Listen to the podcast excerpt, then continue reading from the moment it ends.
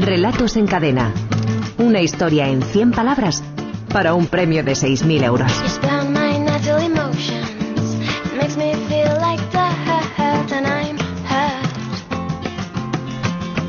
A ver qué tal se ha dado la cosecha de esta semana. Nos acompaña Mariana Torres. Mariana, ¿qué tal? Buenas tardes. Hola, buenas tardes. Que es profesora de la Escuela de Escritores y vamos a saludar enseguida a Ricardo, a Mónica, a Francisco, que son los finalistas de esta semana.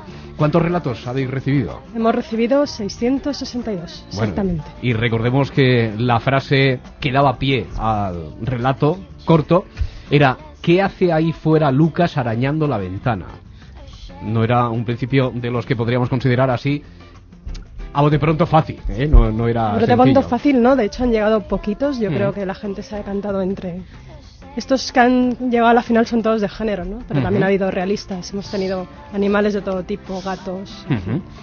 Bueno, pues vamos a conocer enseguida a nuestros finalistas. Ricardo Alonso, de Madrid, ¿qué tal? Buenas tardes. Hola, buenas tardes. ¿qué tal? Ricardo Alonso, que tiene 50 años, de Madrid, decíamos, es arquitecto, arquitecto técnico.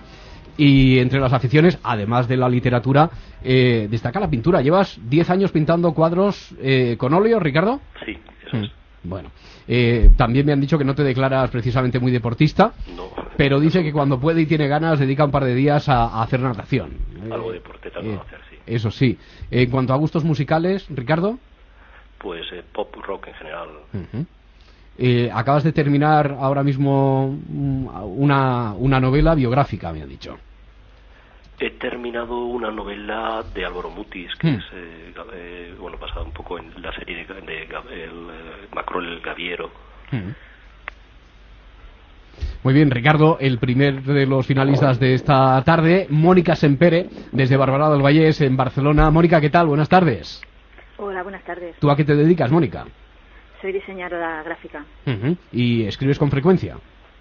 Bueno, lo intento, lo intento. Bueno, eh, me han dicho que te aficionaste al mundo del microrelato después de participar en un taller de, de esto precisamente en la biblioteca pública de ahí, de esa localidad, de Barbará del Vallés, ¿no? Sí, así es. Tenemos la suerte aquí en Barbará de tener la biblioteca municipal, la biblioteca Esteba Paluccie, donde tienen el primer fondo de microrelatos, tanto a nivel español como, según tengo entendido, mundial. Mm y, entonces pues es un, es un lujo que tenemos, la verdad. Hobbies, te gusta viajar, escuchar clásicos de la música, se declara seguidora Mónica de varias series y lectora. ¿Y ahora, ahora qué te estás leyendo? Pues ahora mismo mm, eh, estoy en dos géneros muy dispares. El microrelato, por, por supuesto, hmm. porque, bueno, ha escrito un libro un amigo Agustín Martínez Valderrama, sin sentido, sentido sin alguno, que lo recomiendo porque la verdad es que merece la pena. y, y como, como buena seguidora de la fantasía, pues de la serie Juego de Tronos estoy sumergida en la última entrega. Sí, oye, y además de esto de los microrelatos, por ejemplo, tú, Mónica, estás escribiendo algo más de largo recorrido, algo que tengas por ahí o que tengas en el cajón o nada de Bueno, ¿Sí? sí, tengo alguna cosilla por ahí, alguna cosa, una novela corta. Muy bien. A ver, a ver si acaba de salir. Y vamos a saludar al tercer de los finalistas, Francisco García. Francisco, ¿qué tal? Buenas tardes. Hola, buenas tardes. Es de León, Francisco tiene 57 años, reside en el municipio madrileño Talamanca del Jarama. Eh, ¿A qué te dedicas tú, Francisco? Yo eh, soy barrendero. ¿Eres barrendero? de la Sierra. Ah, actualmente. Muy bien. Porque he pasado por muchas profesiones, pero actualmente soy barrendero. Sí, había sido instalador de aire acondicionado, por ejemplo. Sí. ¿eh? Y, También he sido carpintero, en fin, he sido... Ya veo. Hombre, un poco renacentista. Hombre del renacimiento, eso es lo que te iba a decir, Me gusta probarlo todo, sí. Bueno, oye, también en cuanto a aficiones, ¿no? Porque haces parapente. Hago parapente, sí que me encanta. ¿Sí? Parece que ahora la economía no está para esos para esos lujos, pero bueno. Ya, ya, ya. Oye, yo he oído de quien ha practicado parapente, incluso aquellos que son reacios a los deportes de aventura, que es una sensación eh, que engancha y totalmente diferente, ¿no? Lo más parecido a aquello que imaginó siempre el hombre al deseo, al sueño de poder volar. Pues sí, la verdad es que eh, yo me encanta ir a volar a Castejón de Sos porque es verte ahí arriba colgado, planeando, es que es como una sensación que no se iguala con nada. Ya, ya, ya, ya. Para mí es fascinante, vamos. También satisfacciones te da eh, la pequeña huerta esta que cultivas. Pues sí, sí, mm. mira, mira, ahora estoy esperando que salgan las habas, que ya están a punto. ¿Ah, sí? A punto, y lo demás está sin sembrar, claro, porque aquí en Madrid todavía no es tiempo de, claro. de nada. además de todo eso que te estás leyendo. Pues mira, estoy eh, leyendo a Lorenzo Silva, solo que no el planeta, sino uno de los antiguos, el alquimista impaciente. Y también estoy leyendo San Camilo eh, de, de Cela, San Camilo 1936 por recomendación de mi cuñado que me dijo, este te interesa leerlo, porque es mi corrector. ¿Has visto con la fama, con la mala fama que a veces tienen los cuñados? Eh? Ya, pues no, mira, este no, porque me ayuda siempre a corregir, porque a mí a veces se me cuelan algunos acentos y eh, es, la verdad es que... Eh, es tu asesor. Es mi asesor, sí, sí, sí, sí. Bueno, pues antes de proceder a escuchar los tres relatos finalistas de esta semana, vamos a saludar también a nuestro jurado invitado, que es Ignacio García, gerente de la librería Estudio en Cantabria, en Santander. Ignacio, ¿qué tal? Muy buenas tardes. Hola, muy buenas tardes y bienvenido. Muchas gracias. ¿De dónde, ¿De dónde viene el nombre de la librería Estudio? Háblanos un poquito de su historia. Hombre, mira, la librería Estudio se fundó en el año 47, o sea que ya tenemos 65 años de historia. Eh, la fundó mi abuelo, que era maestro, y yo creo que el nombre le puso un poco también relacionado por todo esto, que realmente a le gustaba todo el tema de la enseñanza. Sí, eh, tenéis cuatro librerías eh, en, en, la ciudad, tres en la, en la comunidad, Ignacio. Sí. Y todas llevan el mismo nombre, ¿no? Todas llevan el mismo nombre, sí, Bueno, ¿está especializada en algún género? No, en realidad somos librerías generalistas. Sí. ¿eh? Somos librerías de, librerías de provincia. Con lo cual tenemos que buscar un poco todo el, el espectro, todo el abanico de oferta para nuestros clientes, porque la población a la que podemos llegar, digamos, dentro de que es una librería eh, tradicional o clásica, hmm es más, es más pequeño. Claro. Oye, de todas formas, en estos tiempos en los que tanto se habla de que, especialmente en vuestro sector, que hay que diferenciarse, hay que tener en la tarjeta de presentación como ese factor distintivo, aunque sea una librería generalista, hay algo, hay algo que, podría, que podríamos subrayar especialmente, no sé, algo de especial, diferente de la librería estudio. Hombre, nosotros lo que siempre hemos pretendido es que la librería sea un lugar de encuentro, un lugar donde la gente se encuentre cómoda. Entonces nosotros siempre hemos procurado que nuestras librerías se caractericen, un poco por la amplitud. ¿eh? Solemos tener espacios bastante grandes, pasillos grandes, donde la gente pueda estar tranquilamente eh, consultando un libro, leyendo, no se encuentre agobiada hmm. y pueda realmente, digamos, que convertirlo en un lugar digo, de encuentro y de descanso y, de, placer. Y que organizáis talleres también, actividades diferentes. Mm, sí, nosotros tenemos hmm. actividades de, tanto para los chavales como para gentes adultas hmm. o para adultos. Todas las mañanas tenemos visitas de los colegios de la región, donde les tenemos, aparte de una pequeña sesión de cuentacuentos, al final, para terminar con ello, les explicamos cómo se hace un libro, cómo la historia de un libro y cómo realmente cómo se cómo se trabaja con los libros en la librería. Les hacemos un poco, les hacemos entrar por el almacén y acaban llegando a hacer pues, pues todo el recorrido que hace el libro de la librería, de que se llega, le comprobamos, le colocamos, le, le, enseñamos a catalogar un libro, más o menos, por lo menos en las fases más sencillas, a distinguir el, tipo de libro que puede haber, lo que mm. puede ser un libro técnico, lo que puede ser un libro de viajes, lo que puede ser una novela. Claro. ¿eh? Oye, y los libros, los que más vendéis, eh, vuestro ranking de la librería estudio, ¿qué pues libros creo que no nos diferenciamos mucho del resto de la Ahora mismo que tenemos ahí entre los bestsellers. En este momento lo más vendido, pues sin lugar a dudas, yo creo que es el Pérez Reverte, sí. por el cargo de la, de la Guardia Vieja, tendríamos Misión, Olvido, la novela de Dueñas, y Ken Follett, El invierno del mundo. Sí, nosotros, sí. Mm, bueno, podríamos añadir, por distinguirnos un poco de todo lo demás, eh, estamos vendiendo muy bien esta Navidad un libro infantil que se llama Encabárcenos y oye cantar. Ah.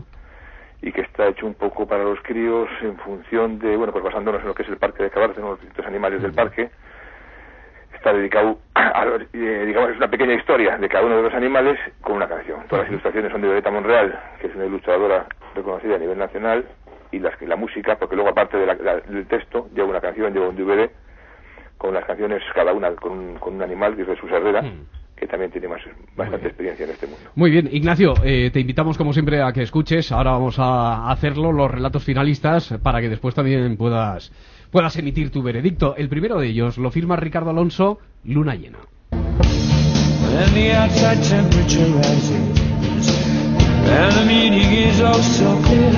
¿Qué hace ahí fuera Lucas arañando la ventana si no vamos a abrirle?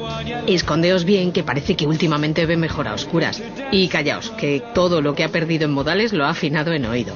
La última noche que vino a cenar, como no le dejamos salirse con esa manía suya de orinar por todos los rincones del jardín, se puso a gritar, casi a dar aullidos. Al final acabó desgarrando el felpudo con esas uñazas tan mal cuidadas que tiene. Y es que está muy raro desde que se ha vuelto tan peludo. Mariana, ¿algún apunte sobre este primer relato? ¿Algún apunte? Bueno, yo tenía un apunte sobre los tres, y es que los tres veréis ahora que son de género, los tres de distintos géneros, y este es claramente fantástico, ¿no? Pero y los tres hacen muy bien una cosa, que es que nunca se dirigen al lector, sino que han construido perfectamente las voces y dan la información progresivamente y dibujamos todo, ¿no? Y eso es, en los tres es muy importante y lo quiero destacar. Y este me gusta mucho porque es progresivo. Vamos imaginando algo extraño, luego tiene, es una especie de monstruo, y luego se pone a gritar, a dar aullidos y lo vamos definiendo poco a poco, ¿no? Y al final vemos claramente lo, lo que es, pero no lo llega a explicar, sino que simplemente lo muestra. Bueno, pues vamos a descubrir lo que queda en el resto de relatos, el segundo de Mónica Sempere, Benefactores.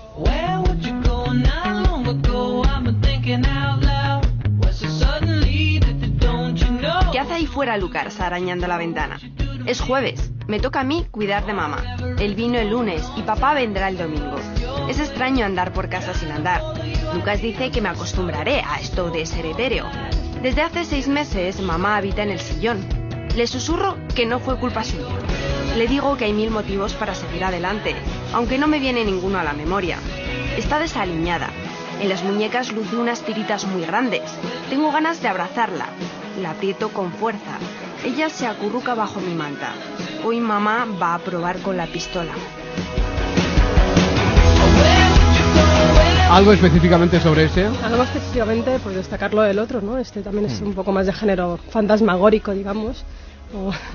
Y si os fijáis un poquito, mira, está ahí metido como lo del etéreo y lo de mamá habita en el mm. sillón, que ya te va diciendo un poquito que mamá no es que está viva ni muerta, sino que simplemente habita, lo mm. cual lo deja en un término ambiguo que también facilita mucho la lectura, ¿no? Y... Nos queda el tercero, el último, uno más, lleva por título, eh, firma Francisco García.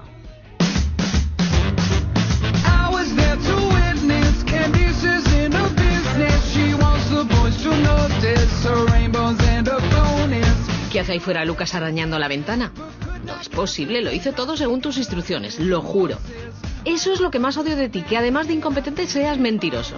Claro, yo soy el incapaz, el inepto, el inútil, la señora es perfecta, nunca tiene culpa de nada, pero si me dejaras enterrarlos al nacer, en vez de estar tres años jugando a la mamá, todo sería más sencillo. Mira, no me vengas con monsergas. Si hubieras clavado correctamente la caja y la hubieras sepultado como Dios manda, no pasarían estas cosas. Bueno, pues el autor de este último, Francisco García, es el primero en votar. Francisco, ¿con cuál te quedarías? Pues yo me quedaría con el de Ricardo. El de Ricardo, el primero que escuchábamos, Luna Llena. Muy bien. ¿Y Ricardo, tú?